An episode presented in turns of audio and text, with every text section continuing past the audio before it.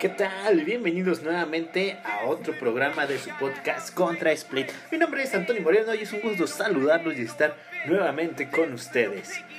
Una semana, pues, eh, marcada principalmente por la vacuna de Pfizer, eh, llegando a máximos los índices intradiario antes de apertura. Eh, posteriormente corrigieron. Vamos a ver todo eso eh, en este resumen semanal de Wall Street completamente en español. Gracias por seguir con nosotros y vamos a comenzar.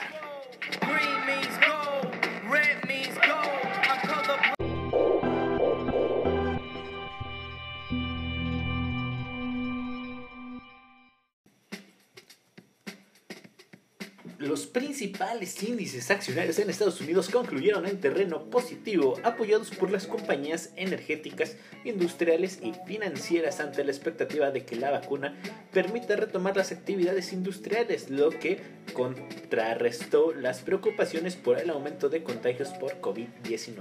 En datos económicos, en Estados Unidos se publicó el dato preliminar de la percepción de la Universidad de Michigan de noviembre, el cual se ubicó en 77 puntos contra 82 esperados por los analistas. A pesar de las restricciones en algunas ciudades de Estados Unidos, un asesor de Joe Biden mencionó que no hay planes para cierres nacionales en 2021.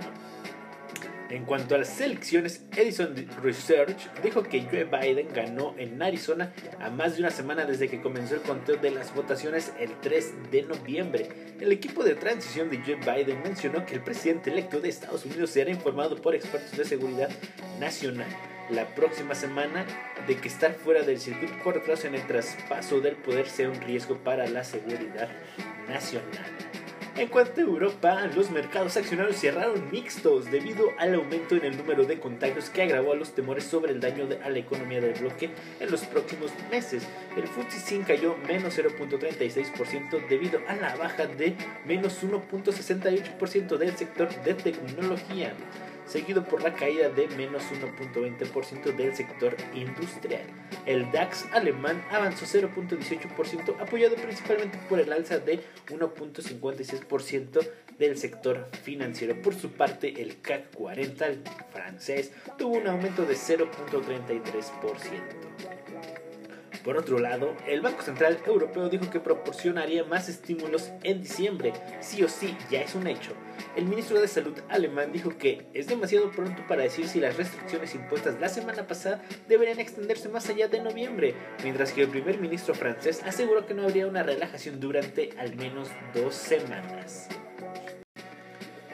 En el mercado de bienes básicos, el petróleo Brent cayó menos 1.22% a 42.05 dólares y el WTI bajó menos 2.41 a 40.13 dólares. El oro ganó 0.70% y la plata avanzó 1.45%. En cuanto a los mercados accionarios, el Dow Jones subió 1.37% a 29.479 unidades. El Nasdaq avanzó 1% a 11.829 unidades y el SP ganó 1.36% para colocarse en 3.585 puntos. En cuanto a porcentaje semanal, vamos a comenzar con, que, con el índice que más aumentó en la semana y ese fue el IBEX 35, el de España, subiendo un 13%. Eh, la diferencia con el año 2020 ha caído un menos 18.5% este año y desde máximos menos 22.09%. O sea que si le restamos esta subida que ha tenido, prácticamente el IBEX estaba cayendo más de un 30% en el año. En cuanto a, los siguientes índices que siguieron subiendo en la semana con fuertes subidas, fue el índice de Grecia con 11.5%. A partir de ahí, los más débiles fue el Nasdaq cayendo en la semana menos 1.7%. Eh, en la semana el SP500 quedó en 1.6% y el Dow Jones termina con una subida de 3.6%. El Nikkei, que ya está rompiendo máximos de no sé cuántos años, más de 20 años, dos décadas, tres décadas, está cerrando en 25.385 unidades, un 4.4%.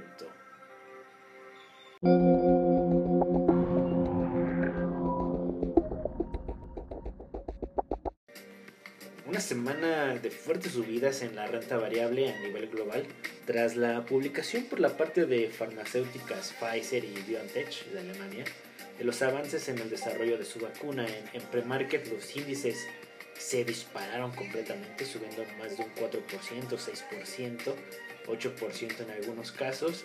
Eh, posteriormente la mayoría de los índices empezaron a hacer la, la corrección, dejando una vela muy fea en diario, que bueno, posteriormente no pasó a, a mayores días siguientes.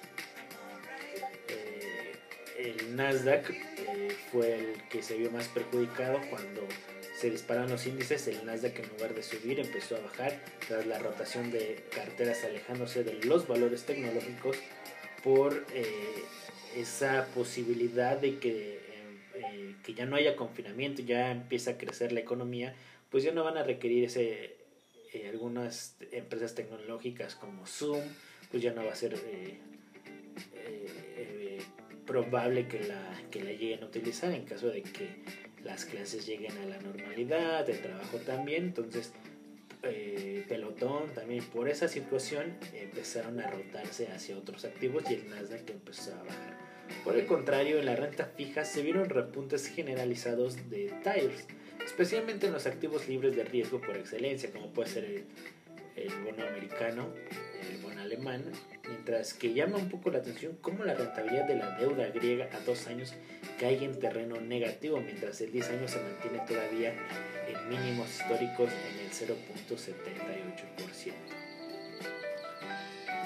Eh, por su parte, algunos datos eh, en Europa, Alemania registró estabilidad en cuanto al indicador SIU de expectativas eh, de empresa también por ahí en la zona euro, Francia e Italia, mostraron un comportamiento dispar, creciendo ligeramente en Francia y cayendo en la eurozona e Italia, en aproximadamente la, un, 5% de dispar entre esa producción industrial del mes de septiembre.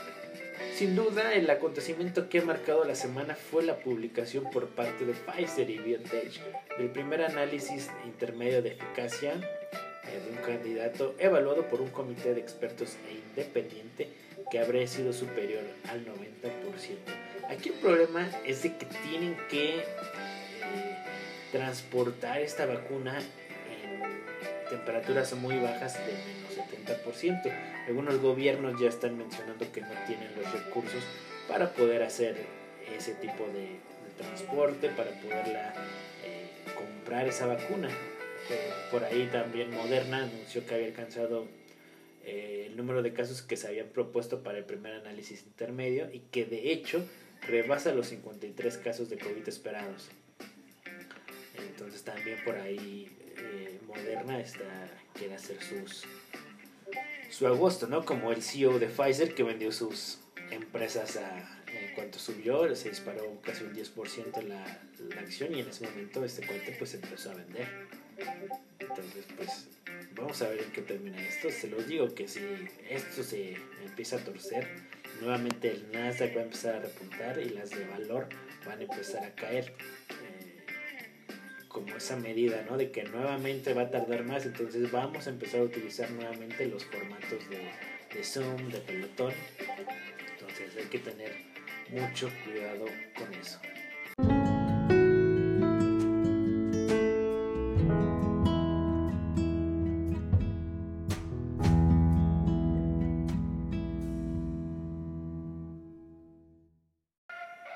Llegando al final de este resumen semanal breve pero muy completo eh, alrededor de lo que pasó en Wall Street, en los principales índices accionarios, principales noticias macroeconómicas.